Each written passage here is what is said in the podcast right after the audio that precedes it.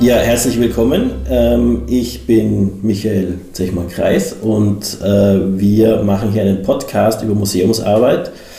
Äh, vor allem Museumsarbeit der Tiroler Landesmuseen, vom Ausstellen über das Restaurieren und Forschen bis hin zur Vermittlung von Kunst und Kultur. Und heute zu Gast ist Delia Schäffer. Sie ist wissenschaftliche Mitarbeiterin der Tiroler Landesmuseen, Kunsthistorikerin und hat sich mit den Möglichkeiten des virtuellen Museumsbetriebs beschäftigt und vor allem auch intensiv mit äh, Plaketten aus der Renaissance und dem Barock.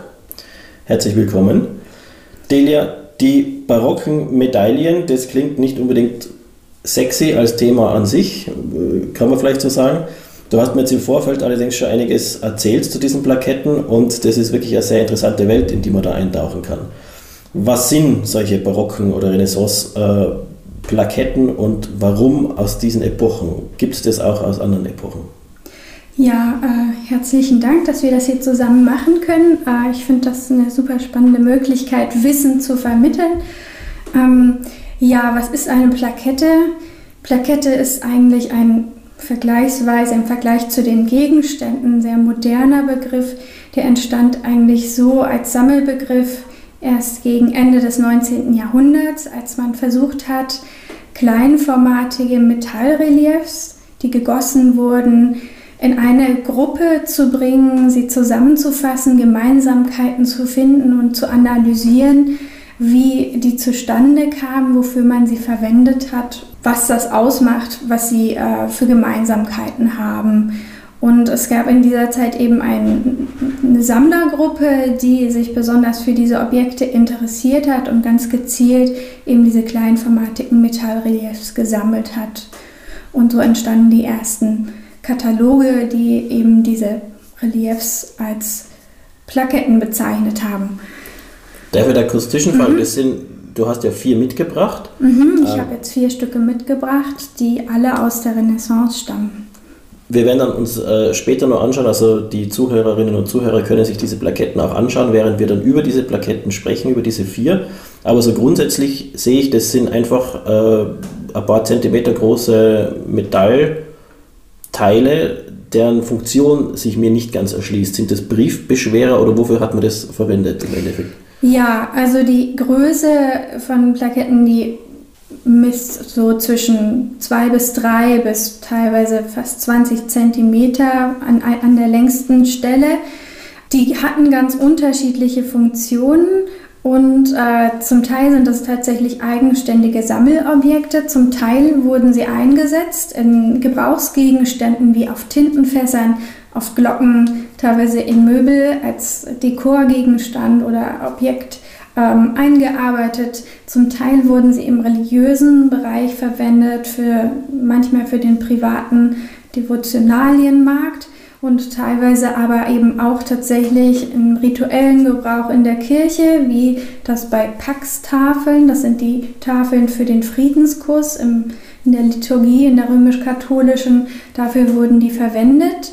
Und äh, diese Tafeln, die hat der Priester den Gläubigen hingereicht, um den Friedenskuss zu verteilen. Die Tafeln waren dann manchmal ein bisschen größer als die, als die äh, Sammelplaketten, aber üblicherweise hatten die auch so etwa Maße zwischen 10 und 20 Zentimetern.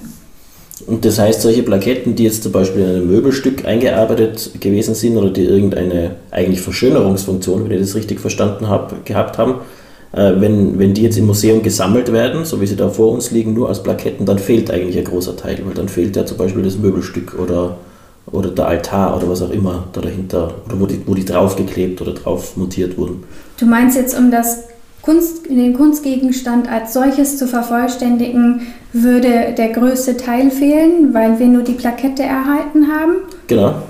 Ja, also das ähm, könnte man so definieren. Allerdings zählt die Plakette zumindest seit dem späten 16. Jahrhundert auch als Einzelgegenstand, als ähm, eigenständiger Kunstgegenstand. Das heißt, selbst wenn wir jetzt ein Möbelstück, in das eine Plakette eingelassen wurde, vielleicht nicht mehr erhalten haben, kann die Plakette als eigenständiger Kunstgegenstand trotzdem noch gewürdigt und verstanden werden.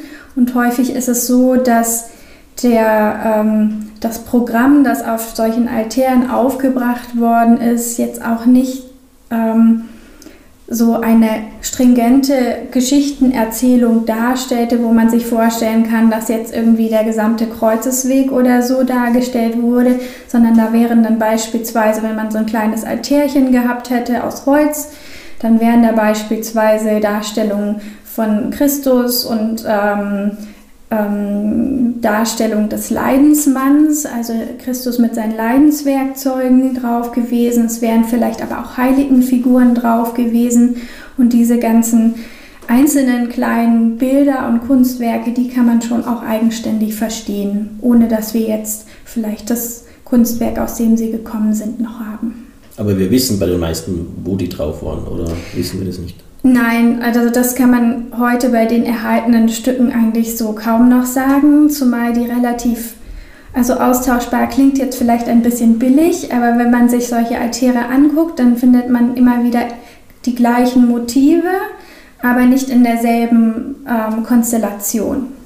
Das ist dann teilweise auch ein bisschen formabhängig, habe ich den Eindruck dass zum Beispiel ein ovales Stück irgendwie an der Spitze oder im, im Giebelfeld von so einem Altar, Holzaltar angebracht wird. So ein Holzaltar ist meistens architektonisch aufgebaut. Da hat man eine Sockelzone, dann hat man das Hauptbildfeld und darüber ein Giebelfeld. Und dann sind häufig noch an den Seiten Schmuckelemente angebracht und in jeweils den Feldern an den Seiten ist um ein häufig ein größeres äh, zentrales Bild herum Manchmal ist das auch aus Metall. Da sind dann häufig dann eben Metallarbeiten eingearbeitet, meistens in Reliefform oder mhm. häufig in Reliefform. Und du hast ja vorhin erzählt, die sind eben gegossen. Mhm. Ähm, und das heißt ja, dass das eigentlich Massenware gewesen ist. Das war wahrscheinlich so eines der ersten Massenprodukte, die produziert wurden, vermute ich. Ähm, ja, ja, also das ist natürlich der Vorteil mit ähm, einem Gegenstand, der aus einer Gussform entsteht. Man kann ihn in mehrfacher Ausform, ähm, äh, in mehr, mehrfacher Form produzieren. Das ist natürlich nicht also in riesiger Menge machbar, weil sich die Gussformen abnutzen. Das heißt, das, was wir aus der industriellen Fertigung kennen, dieses hunderte Stücke aus einer Form gießen, das wäre damals so nicht machbar gewesen. Dementsprechend haben die Plaketten, die wir heute erhalten haben, auch eine ganz unterschiedlich gute Qualität, weil es häufig passiert ist, dass man von bestehenden Stücken eine Form wieder abgenommen hat, die dann allerdings eben die Makel, die der erste Guss hatte, was eben beim Guss passiert, mhm. und äh, die Verflachung auch des Motivs die enthielt dann dieser, dieser folgende Guss und so sind dann nachfolgende Güsse nach bestehenden Objekten meistens in der Qualität deutlich schlechter als das Original, also als der Urguss oder der, der Prototyp. Und das heißt, wenn es da irgendwelche wichtigen Künstler gegeben hat, ähm, die haben dann sozusagen ihre Form gemacht und der erste Abguss ist dann die große Kunst und der ganze Rest ist dann die Massenware. Oder ist das alles noch große Kunst? Mm, das ist also bei der Plakette ist da der Übergang ein bisschen fließend ähm, und man kann auch gar nicht sagen, ob tatsächlich der Künstler oder seine eigene Werkstatt die Objekte alle selber gemacht hat. Denn es war gar nicht unüblich, dass ähm, Motive in verschiedene Pla äh, Werkstätten übertragen wurden und ähm, Plaketten auch als Formbeispiel in andere Werkstätten gelangten und von da aus dann neue Kunstgegenstände daraus gefertigt wurden. Das heißt, wir können sagen, die Grundidee stammt aus dieser Werkstatt oder wahrscheinlich aus dieser Region, aber sie kann ziemlich gut ähm, dieses Objekt, das wir jetzt vor, vor uns haben, wenn das ein späterer Guss ist oder zu sein scheint, was teilweise wirklich sehr schwer zu definieren ist, das kann tatsächlich woanders passiert sein. Okay. Und du hast eben gesagt, die sind in Italien ursprünglich entstanden, hast du mir vorhin erzählt. Ja, das Haben ist richtig. Dann ähm, irgendwie ausgebreitet über Süddeutschland in den Norden hinauf.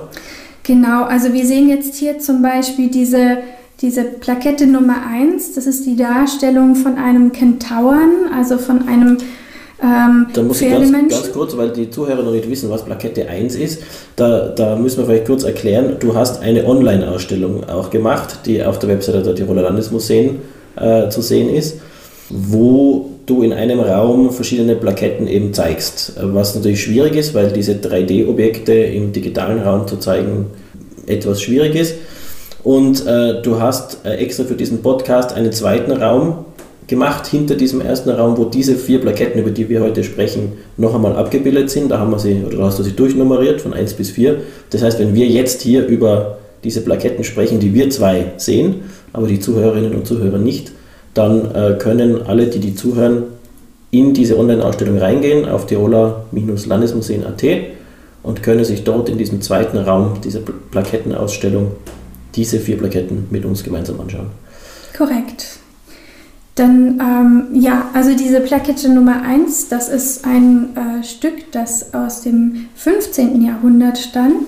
Das ist also ein kleines Bronzerelief in ovaler Form.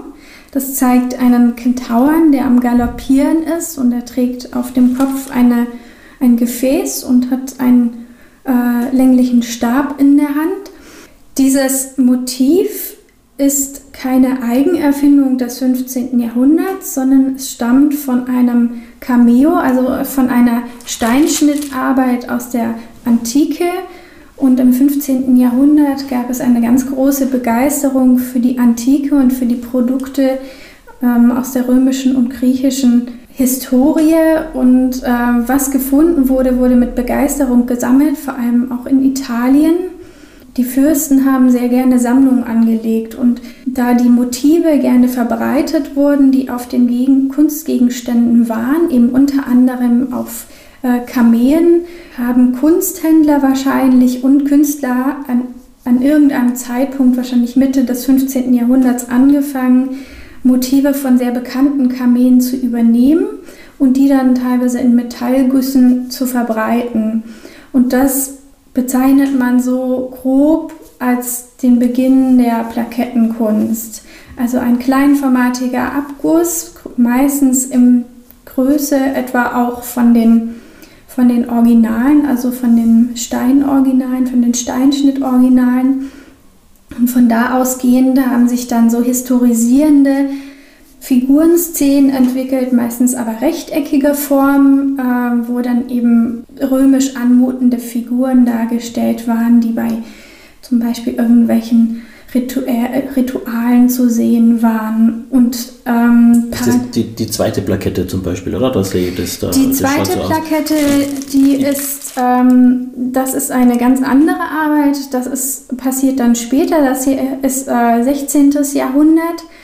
Da entwickelt es sich so, dass die Plakette, während sie in Italien, also im 15. Jahrhundert, einen ganz großen qualitativen Anschwung hat und dann bis aber um 1500 rum ihren Höhepunkt entwickelt, da kommt sie erst etwa in die, in, um diese Zeit nach Norden und äh, bekommt einen be besonders großen Markt in Deutschland oder im deutschsprachigen Raum, aber vor allem in den kunsthandwerklich besonders ähm, ausgeprägten Regionen wie Augsburg und Nürnberg. Und da gibt es dann eben auch einige Künstler, die sich in der Plakettenkunst ähm, befleißigen. Diese Plakette Nummer 2 zeigt nun aber eine Szene aus der Bibel.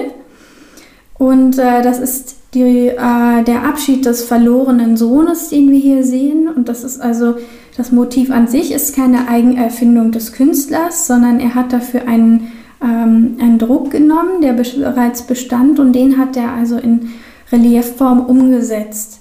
Und dass das eben nach einem Druck gearbeitet ist und aus einem Buchdruck wahrscheinlich auch stammt, das erkennt man ganz schwach noch daran, dass oben noch eine äh, Buchstabenreihe ein bisschen zu sehen ist und das gehörte eben ähm, das war eben ein Teil aus, aus der Szene, aus dem äh, Neuen Testament, wo eben dieser, dieser entsprechende Bibelteil auf, okay. abgebildet war. Also wenn man sich in der Online-Ausstellung ansieht, man kann mit der Lupe drüber gehen und dann im oberen Bildbereich ja. sieht man diesen, diesen Text. Vielleicht zur, zur Info, wenn man es hin und wieder knistern hört, Diese äh, Plaketten sind aus Metall, aber trotzdem sitzt du mir da gegenüber mit Handschuhen und das Ganze ist auf äh, so Knisterpapier gelagert und ich darf es nicht angreifen und wir haben unsere Wassergläser entfernen müssen. Also, obwohl es Metall ist, ist es trotzdem, könnte man es leicht beschädigen anscheinend. Ja, muss man natürlich dazu sagen, die Objekte sind 500 Jahre alt und wir wollen sie der Nachwelt so gut wie möglich erhalten. Deshalb legen wir sie nicht auf einen harten Untergrund, sondern auf dieser, äh, diesem Seidenpapier aus, damit sie möglichst wenig Kratzer oder ähnliche Schäden bekommen kann, können. Und natürlich würden wir uns auch nicht mit Wasser ihnen nähern, denn was wir hier haben ist, ähm, ist äh, eine Metallarbeit und äh, die Legierung, die wir haben, die könnte möglicherweise reagieren mit Flüssigkeiten. Diese vier haben ja unterschiedliche Farben.